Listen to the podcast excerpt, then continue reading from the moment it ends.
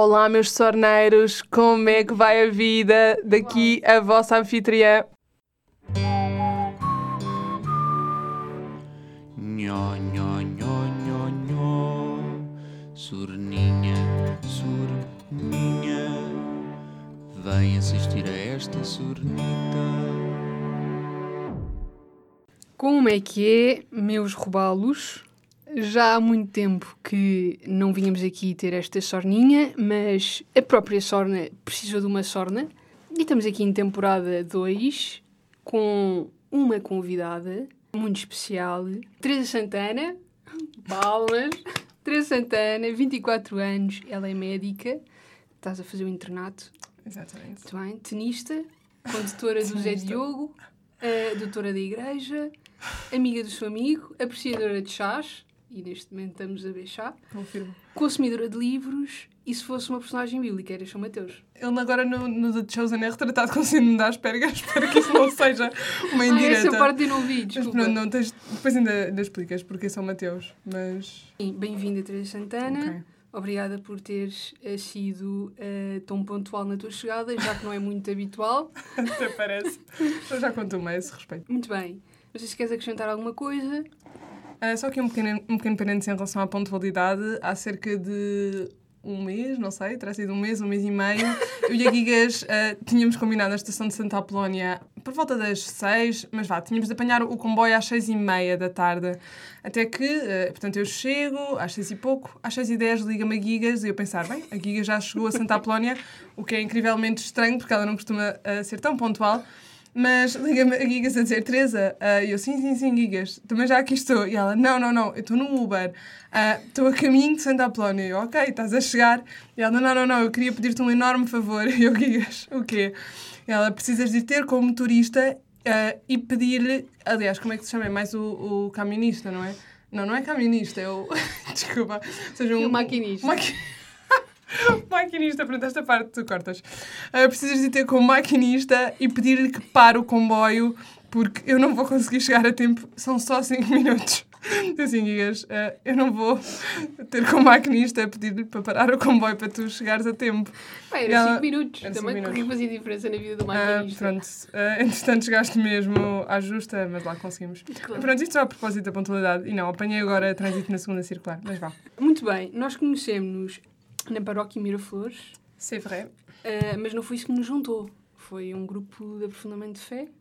Foi isso que nos juntou. Sim, acho que sim. Não sei se queres mandar beijinhos lá para casa. Manda um beijinho para o Sr. Padre João Golão, se estiver a ouvir. Uh, beijinhos com saudades.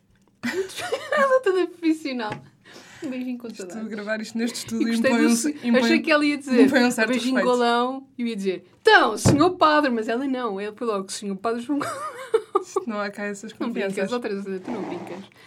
Pronto, então, doutora, olha, é o seguinte, eu venho aqui com alguns queixumes, dá-me os joelhos, dá-me aqui, aqui atrás do pescoço, também tenho um bocado de Isto é o clássico da consulta, quando uma pessoa vai, aproveita, É, fala de tudo, desde o cabelo à ponta do pé. Hum, tenho aqui rinite crónica, pronto, dói-me também o, o dedo do pé. Tenho aqui alguns sintomas que gostava que tu me ajudasses aqui nestes diagnósticos. Vamos a isso, vamos a isso. Este primeiro tema, que eu acho que pode ser importante para a minha rinite crónica, que é a criação do mundo. Ou seja, que é muitas vezes, imagina, tu na noite a ver um copo, uma cerveja e aparece, tipo... Esses um assuntos tipo- só te surgem na night. Normalmente vá. na night esses, esses eh, temas. Não sei porquê. Que é, ah, não sei o quê, tu és católica e tal, mas...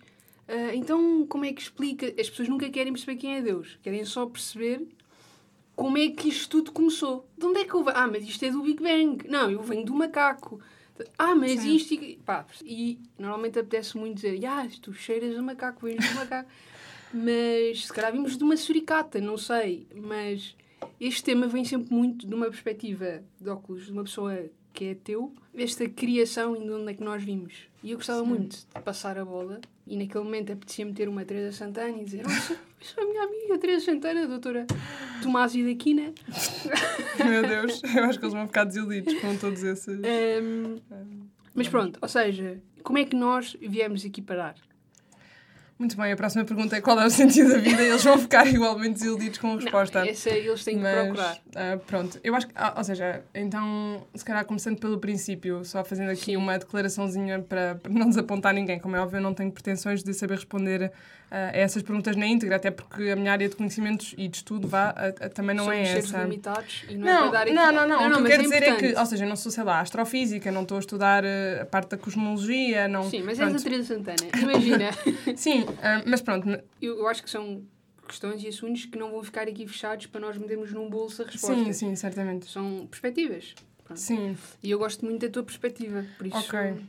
Ah, pronto, obrigada. Então, Nada. Então vá, eu, eu acho que hum, às vezes as pessoas metem muitas perguntas no mesmo saco e são perguntas um bocadinho diferentes, ou, ou através de uma pergunta metem lá muitas coisas diferentes Uhum. e às vezes é preciso também tentar perceber um bocadinho a que é que as pessoas se referem quando estão a perguntar de onde é que viemos, então viemos do macaco, da suricata, do, sei lá, do chimpanzé. Eu acho que, por um lado, há, há essa explicação científica, ah, e, e pronto, se calhar já vamos a isso do, do que é que é a ciência, quais são os seus limites também. Há, há essa explicação científica que é interessante, e por outro lado, há uma outra explicação que foge um bocadinho do âmbito da ciência, e, e pronto, e aqui entra também um bocadinho a fé em jogo, tem mais a ver com o, com o propósito da criação. Ou seja, se calhar, voltando ainda um bocadinho atrás, hum, nós às vezes tendemos a encarar a ciência e a fé como ou, ou entidades separadas, em conflito, e às vezes há um bocadinho essa ideia, e, e também eu sinto muito que tem a ver com a forma como nós fomos ensinados. Pelo menos eu andei numa, numa escola pública, portanto não, não havia propriamente uma escola que professasse um determinado credo, e por isso a própria Teresa. forma... não, mas, não, não, não, mas e por isso, ah, por acaso a minha turma até tinha bastantes... especial, é? Tinha, tinha bastantes viados, Claro, tinha bastantes claro. viados. Mas, ou seja, isto para dizer, a própria forma como nos foi ensinada a filosofia, por exemplo, a filosofia da religião era um tema opcional e isso nem sequer foi ensinado. Ahm, o nosso professor era agnóstico, mas ele próprio dizia, e pronto, nesse sentido era uma pessoa que, pronto, tinha esse, esse cuidado de, de, de saber bem quais eram os limites da ciência. Ou seja, isto para dizer, esta questão ciência versus fé, há toda uma questão his- histórica por detrás disto e nós podíamos, pronto, vem sempre o exemplo de, de Galileu à cabeça, blá blá blá, mas isto no fundo, se nós fôssemos analisar a história, não era ah, propriamente um conflito assim tão grande. Nós vemos que houve imensos cientistas ah, católicos, sei lá, o Gregor Mendel, ah, o pai da genética, ah, tens o Louis Pasteur, tens também o próprio Georges Lemaitre, que era um, um, um cientista belga e era um padre belga que foi também o impulsionador da teoria da relatividade, um bocadinho antes de Einstein. Ou seja, há uma série de hum, cientistas católicos contribuíram para, para avançar uh, o conhecimento em determinadas áreas concretas, pronto. Mas depois há, há toda a questão filosófica e nós tendemos a, a achar que a ciência hoje em dia é quase um deus. Eu acho que na pandemia, por exemplo, nós ouvíamos imensas vezes sigam a ciência, ou até em inglês algumas notícias, follow the science, quase parecia aquelas coisas desse. Ou seja, tu quase podias substituir ciência por deus e a coisa funcionava. Como se a ciência desse respostas para tudo. E tu vês isso muito na publicidade. Cientificamente testado, cientificamente não sei das quantas. Como se isso fosse um rótulo de garantia de, de, de verdade, garantia de... Percebes? E eu acho que as pessoas não se, não se apercebem de que a ciência, como é óbvio, é ótima. Pronto, eu, eu estudei medicina, portanto, naturalmente não estou aqui contra, hum, contra as ciências naturais. Eu acho que são super úteis, mas acho que têm limitações, porque as ciências naturais só nos permitem conhecer ah, determinadas realidades que são mensuráveis, que são reprodutíveis. O próprio método científico a parte de alguns pressupostos, não é? Ou seja, o método científico não vai estudar tudo e mais alguma coisa. O método científico não me permite, por exemplo, responder à pergunta ah, o meu namorado gosta de mim? Ou seja, isso não é uma pergunta que o método científico, ah, que o método científico consiga responder. Ou a pergunta de este quadro é bonito ou é feio? Isto não é uma pergunta para a ciência, ah, pelo menos ciência aqui no sentido de ciências naturais, para a ciência responder. Certo, percebes? Ou seja, isto para dizer, as ciências têm alguns limites e por isso nós não podemos meter, por exemplo, a, a cargo da ciência a pergunta de Deus existe ou Deus não existe. E lá está, esse meu professor de filosofia, embora fosse agnóstico e não, não tivesse propriamente abordado a filosofia da religião, como eu sabia que havia alguns crentes na nossa turma, ele próprio dizia: quando alguém vier eh, com essas coisas de a ciência eh, disse que afinal Deus não existia, ou a ciência disse que os milagres. Não, não, isto, por simplesmente, é uma falácia, não faz Sim. muito sentido. É de um ir para um lado e ir para o outro. Sim, exatamente. Pronto, ou seja, isto só para dizer, a ciência é útil para imensas coisas, para estudar al- algumas partes da realidade, mas não é boa para estudar tudo. Ok. E por isso, quando estamos a falar na criação do mundo, há, portanto, estas teorias científicas que procuram explicar como é que a coisa se desenrolou. Pronto, há a teoria do Big Bang, pronto, outras teorias, e eu, pronto, honestamente não tenho mesmo muito conhecimento para estar a entrar por aí, sei algumas coisas, mas honestamente nem estou tão interessada em como é que isso aconteceu. Mas depois há aquela parte que eu honestamente acho mais interessante, e pronto, e acho que é aí que a fé também nos pode dar algumas respostas, que é para que é que isso aconteceu. Depois há, há toda a questão de, Adão e Eva, em que as pessoas pegam, porque pronto, é aquela narrativa bíblica, logo de um dos livros do início da Bíblia, que é, portanto, o livro do Gênesis. Às vezes há um bocadinho esta ideia errada de que a Bíblia pretende ser um livro científico, ou de que esta narrativa pretende dar respostas um, a este como é que as coisas procederam. Só que na realidade não é isso que a Bíblia pretende ser. Pronto, a, a Bíblia, pronto, aqui um pequeno parênteses, obviamente é um conjunto de, de, vários livros, na verdade, livros muito diferentes. Há livros que são um bocadinho mais uh, poéticos, outros que são um pouco mais históricos, ou, ou seja, há livros muito variados em termos dos géneros literários. Mas pronto, isto para dizer, a Bíblia tem imensos livros diferentes e um dos primeiros, que é precisamente o livro do Gênesis, e na parte inicial fala da criação, o próprio livro inclui duas narrativas diferentes. Uma que é aquela que as pessoas conhecem, do no primeiro dia Deus criou isto e aquilo, uhum. no segundo, no terceiro, não.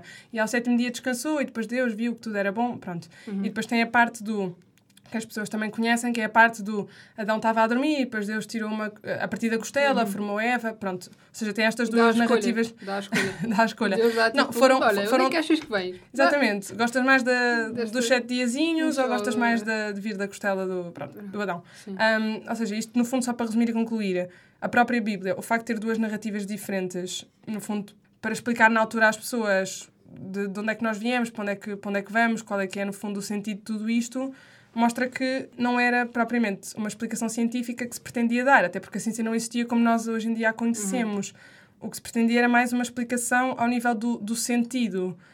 Uh, ou seja, ou, ou seja olhar mas... para o início e pensar, ok, mas isto é para onde? Sim, ou seja, as pessoas desde sempre se inquietaram, tal como nós nos inquietamos hoje, do tipo, o que é que eu estou cá a fazer, no fundo? Ah, é verdade que às vezes vivemos um bocadinho alienados e por isso a pergunta não vem logo. Um, é, é, possível a pessoa estar eh, Sim. entretida com muitas coisas. E perguntar, hum, o que é que eu Exato. fazer? Então imagina, eu tinha a coisa da Vodafone, estava sempre a ver Netflix, não me inquietava muito com a questão, até que pronto, houve a quebra na rede e agora perguntei qual é o sentido, qual é o da, sentido vida? da vida. ah, pronto, às vezes ainda haver assim um, qualquer coisa para, uhum. para desencadear ali a pergunta. Uhum. Mas, mas pronto, isto no fundo, portanto, aqui em relação à questão da criação e pronto, desculpa, só fazendo se calhar um outro pequeno parênteses. Nós, enquanto católicos, nós achamos que a Bíblia foi inspirada por Deus, mas não achamos que a Bíblia tenha sido escrita por Deus, ou seja, a Bíblia foi escrita por homens inspirados uhum. por Deus. Isto significa que a forma como as coisas estão escritas também está adequada ao contexto em que as pessoas viviam. Isto é importante uhum. depois na interpretação dos textos, não é? Sim, sim. Especialmente quando as pessoas vêm, ah, mas então, então tu acreditas em Adão e Eva. É assim, o que é que é acreditar em Adão e Eva? Já, devíamos tipo... ter aqui uma maçã, desculpa. Fazia mais sentido tendo em conta o. Uma pera, uma, uma assim, um Sim. saladinha Olha, essa é interessante, por exemplo, a maçã não aparece no relato, mas as pessoas. Não sei quem é que inventou a maçã. Pois é. Pois, um, o, o, fruto proibido, pronto, alguém, alguém gostava de maçãs e por isso identificou, identificou a maçã como fruto proibido. Uhum. Mas sim, ou seja, desculpa, isto resumindo, resumindo e concluindo, o que é que, por exemplo, estes relatos da criação mostravam às pessoas naquela altura? Olha, mostravam que, por um lado, tinha uh, sido um Deus, um Deus bom a criar as coisas, portanto, tinha sido uma criação a partir do nada e não como às vezes pressupunha em algumas visões do mundo, que havia assim aquela, aquela luta de titãs, portanto, os deuses bons lutaram contra os deuses maus, houve ali uma guerra nos céus e depois venceram os bons, ou, pronto. Um, ou então, pronto, a questão de que. Uh, o que queria ser, eh, no fundo, transmitido era de que havia um Deus que tinha criado o homem, portanto, nós éramos criados à imagem e semelhança de Deus. Pronto, claro que, obviamente, isto são tudo interpretações que nós conseguimos fazer agora, porque a Bíblia também não se lê uh, separadamente, ou seja, a hum. Bíblia é composta de duas partes, o Antigo Testamento e o Novo Testamento, uh, e por isso nós lemos o Antigo também um bocadinho à luz do Novo. Pronto, o que marca Exatamente. a passagem já agora entre um e outro é o nascimento de Jesus. E, portanto, dirias ao Ruben que era muito mais Uh, Desculpa, eu acho que o Ruben agora, com esta explicação toda, estava um bocado atordoado. Agora, tá, pensando no Ruben, isto foi confuso. O Ruben ia pedir agora um o Ruben ia, e agora pedir uma segunda jola para tentar uh, acompanhar. Para digerir melhor.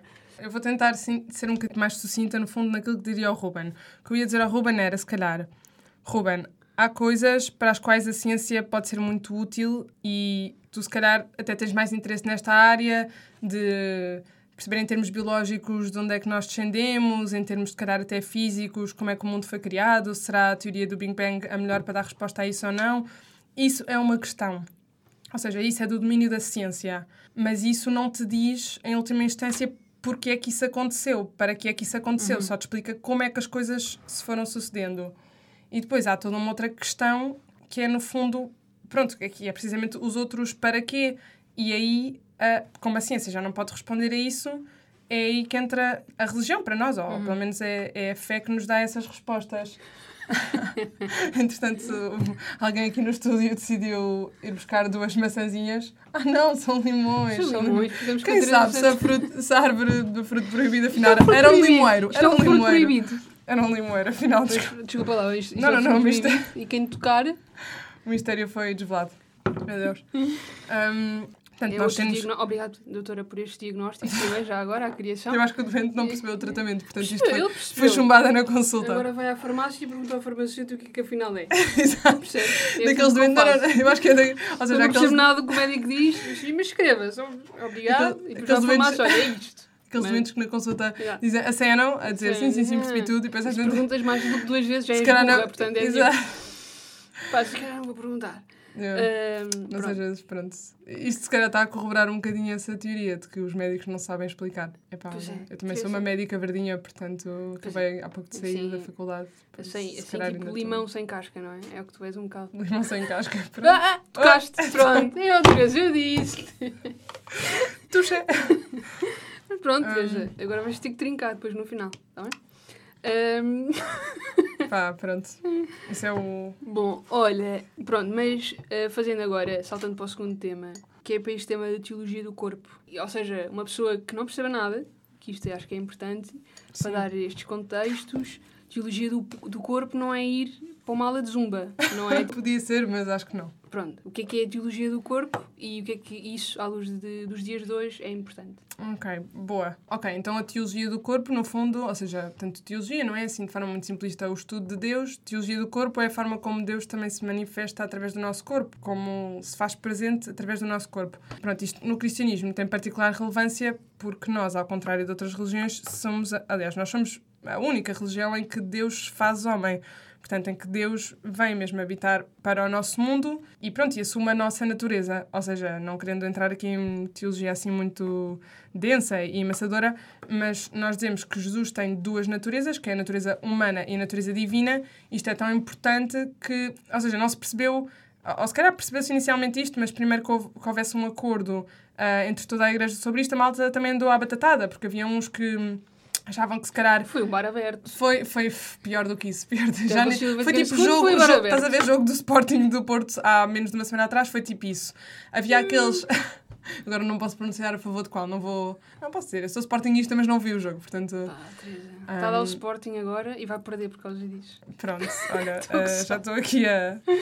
Não, mas- percas o raciocínio. vamos, vamos, vamos voltar ao Concílio de Calcedónia, que foi então esse, portanto, essa reunião Uhum. onde se discutiram essas duas naturezas de Jesus.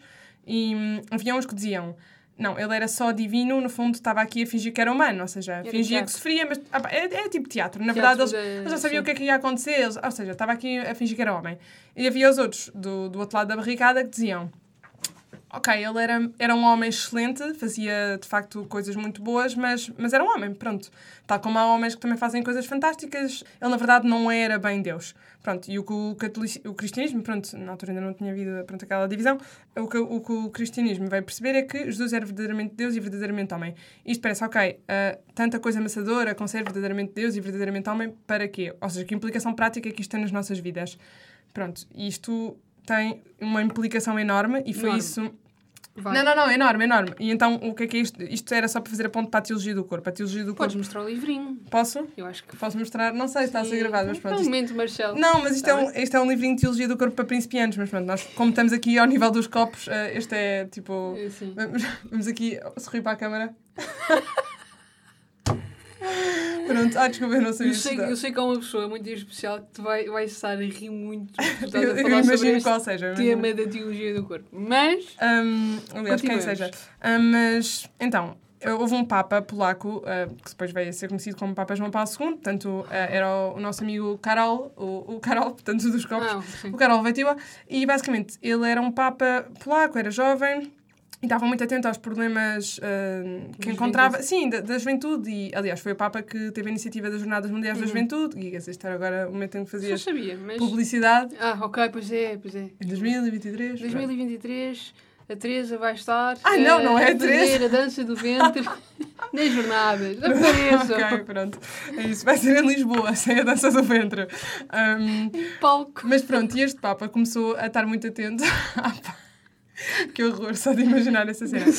E este Papa começou a estar muito atento aos problemas da, que os jovens lhe colocavam, eh, problemas em particular relacionados com a sexualidade e não só. Uhum. E começou, pronto, ele também tinha formação filosófica e começou a, no fundo, a refletir sobre o assunto, a escrever sobre o assunto. Primeiro até escreveu um livro que se chamava Amor e Responsabilidade, que falava de muitos temas relacionados com a sexualidade.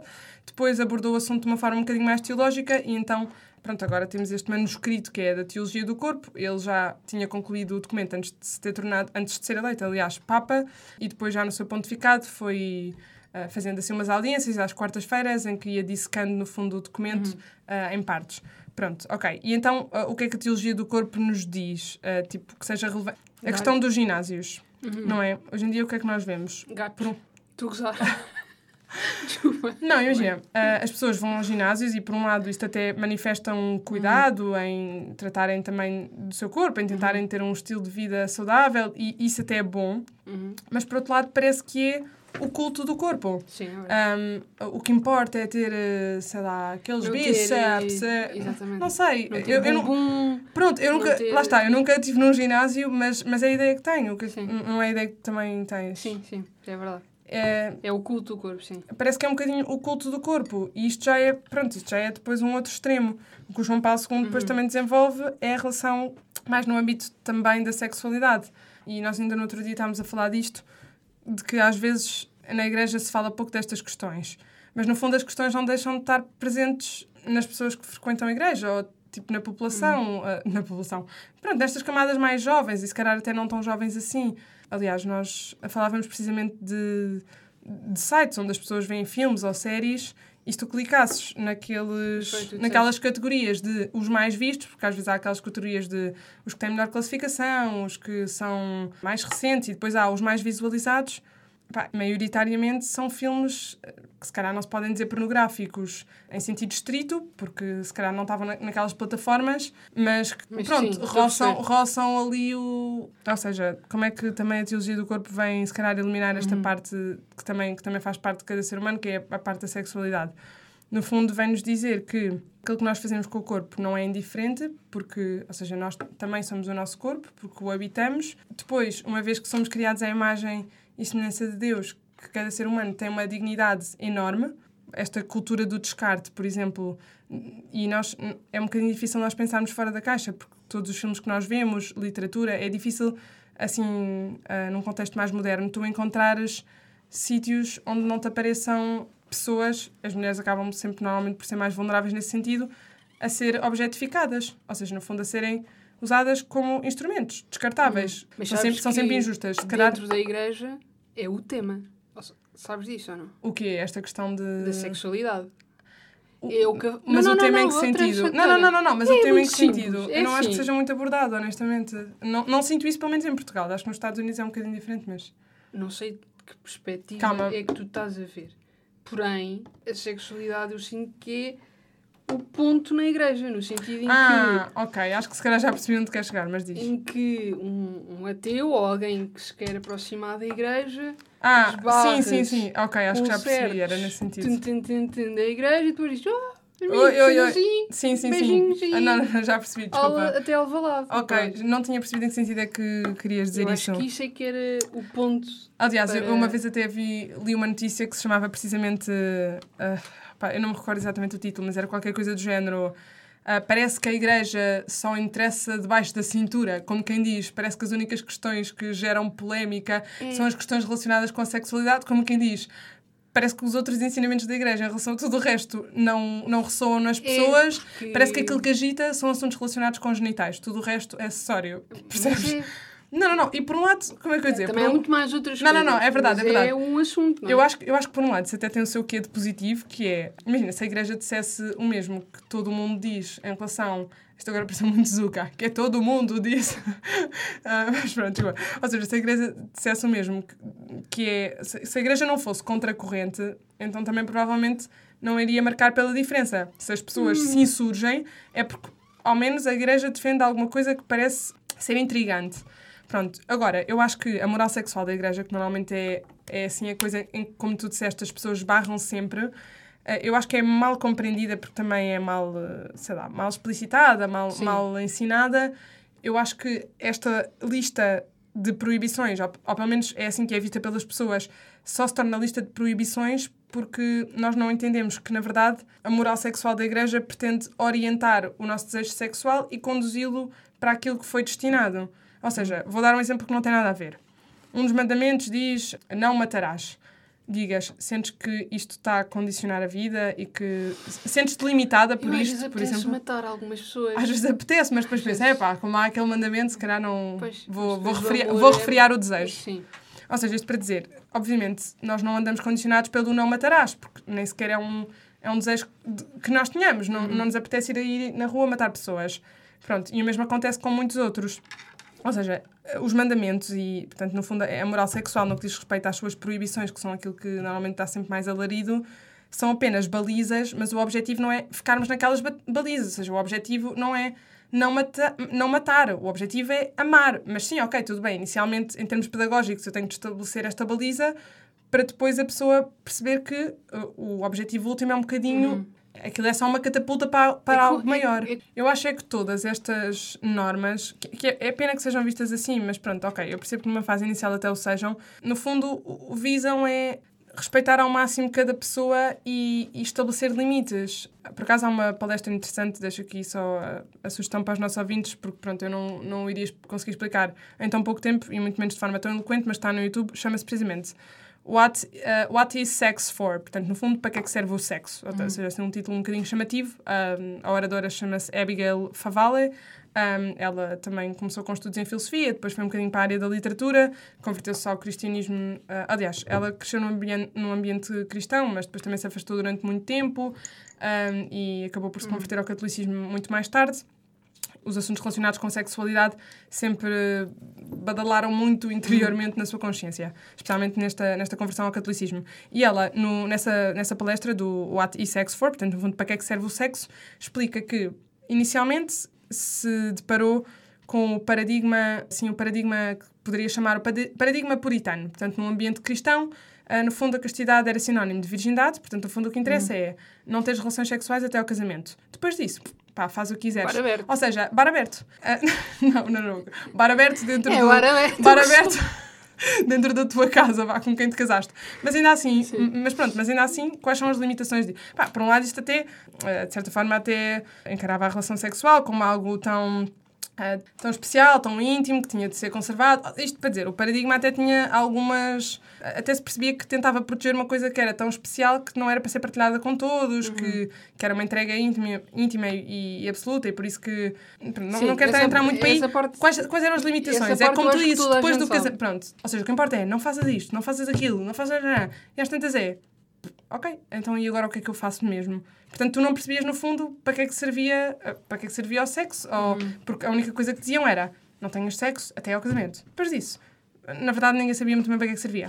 Depois havia outro paradigma, e esse é eh, o paradigma com o qual todos nós estamos muito mais familiarizados, que é o paradigma moderno, o paradigma que a cultura nos sugere.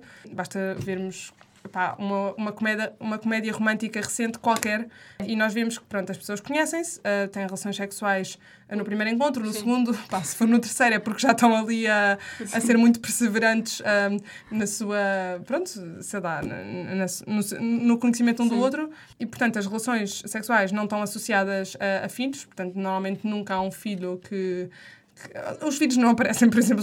E no fundo é faz o que quiseres, o que importa é o teu apetite sexual e portanto. Mas estamos durante, diante de dois paradigmas, Calma. 8 e 80. é- exa- 880, pronto. E agora o terceiro paradigma é o paradigma que ela explica, que descobriu também, porque ela não cresceu com este paradigma em mente, ninguém, ninguém, ninguém lhe explicou isto. que é o paradigma então da Igreja Católica. E o que é que vem dizer o paradigma da Igreja Católica? Um, Vamos lá Espera, eu ainda tinha saber. aqui umas coisinhas. Qual é que é a ênfase que a, que a Igreja Católica coloca no sexo? E por isso, para que é que foi toda esta conversa que tivemos de teologia do corpo e da No fundo encarnação? era só para esquecer. No fundo era só para chegar ao sexo, basicamente. Ou seja, isto era todo um podcast muito caliente e... que horror. Espero que cortes esta parte. Não, mas ou seja, no fundo... esta parte. Ou seja, no fundo, a moral sexual, segundo a Igreja, não visa a eliminação do desejo sexual, até porque, pronto, depois o Papa João Paulo II explica isto muito melhor, mas, mas no fundo ele reconhece que todos nós temos sexualidade e que é normal termos este desejo do outro, mas visa sim a sua orientação. E, portanto, há esta ênfase na encarnação, seja, no facto de nós que sermos... estás a falar para o Serginho. Sim, O estou a Serginho falar para o, tem que Ser... ah, o. Serginho tem perceber. Desculpa, Serginho, Serginho, olha, nós somos corpo e espírito, mas não somos, não somos fantasminhas que andam por aí. Anjinhos que são só espíritos Uhum. andam por aí. Ou seja, nós somos seres eh, também corporais, Uhum. não é? Somos, eh, se, se quiseres dizer assim, ah, somos corpos habitados por espíritos. Portanto, não sei se isto é a melhor expressão, se calhar até pode induzir algumas dúvidas, mas isto para dizer, Serginho, aquilo que tu fazes com o teu corpo não é irrelevante. Pronto, Ou, e o Serginho por outro- diz, pá, ok, tudo bem. Ou seja, então. Serginho, não é preciso saber imenso de biologia para se perceber que de uma relação sexual pode vir a resultar uma, uma gravidez. Sim. Eu lembro-me de uma vez de uma pessoa de, de me dizer, numa perspectiva até totalmente hum, desligada da religião, só faria sentido ter relações sexuais, no mínimo, com uma pessoa, na perspectiva, suponhamos, de uma rapariga, com um rapaz que tu achasses que, no mínimo, podia estar disposto a ser o pai dos teus filhos. Mas eu achei este critério interessante no sentido em que, se tu sabes que a partir de uma relação sexual pode, daí pode advir uma, uma gravidez, todos os métodos contraceptivos, há alguns que são mais eficazes, outros menos eficazes, não, não estamos agora sequer a discutir a questão do planeamento familiar segundo a Igreja Católica. Eh, a questão é, seja mais provável ou menos provável, é possível que aconteça. Portanto, tu, quando tu queres levar a gravidez avante e o pai da criança, portanto, neste caso será o Serginho, o que a namorada do Serginho, em primeiro lugar, se pode questionar é o Serginho estaria disposto a assumir a responsabilidade? Pronto. E depois há uma outra questão que é se isto é a comunicação mais íntima que eu posso ter com alguém, em termos de união física, acho que qualquer pessoa percebe que não há comunicação íntima mais profunda que tu possas ter com alguém, se calhar isto não é propriamente o tipo de comunicação que eu quero é ter com toda a gente. Lá está, os beijinhos, até o Serginho da tia avó. Agora, a relação sexual, de facto, é algo muito mais, mais Sim. íntimo. Teresa, a conversa estava muito boa, estava muito hot, quente. Eh, tu foste a primeira a tocar no limão, portanto, diz-te o quanto pecador és. Estou a brincar. Mas olha, só para terminar, que eu gostava muito, só para não te perguntar o que é que dizem os teus olhos, queria-te pedir uma música que descrevesse esta conversa. Uma música que descrevesse esta coisa. Estava a pensar naquela, música do querido Mudei a Casa do. Quando eles tiram as vendas. Não, não, não, eu agora a sério. Pá, não, uma música. Não, não, não, não. Olha, música. sabes que a música, na verdade, não, eu acho que a música é bonita. A música chama-se, olha, Thomas Newman. Isto é o que descreve esta conversa? Não é o que tu go- é o que descreve. É o- Chama-se That Next Place. Eu acho que descreve esta conversa. Obrigada, Teresa. Isto porque nos indica o propósito das coisas. That Next Place, ou seja, para onde vamos. O que é que estamos aqui a fazer, no Tu fundo. és, tu, tu és tão Esqueçam a linda. parte do... Mas é a música do querido Mudei a Casa das Vendas, só que eles Pronto, estragaram, ok. não é? Porque agora a pessoa não consegue assistir sem pensar no... Tarará, tan, tan, e as pessoas a chorar. Obrigada, queridos. Teresa, muito obrigada por teres vindo aqui, teres vindo ao Copave. Espero que agora não apanhes trânsito. E obrigada a todos os que estão a ouvir. Beijinhos e até à próxima.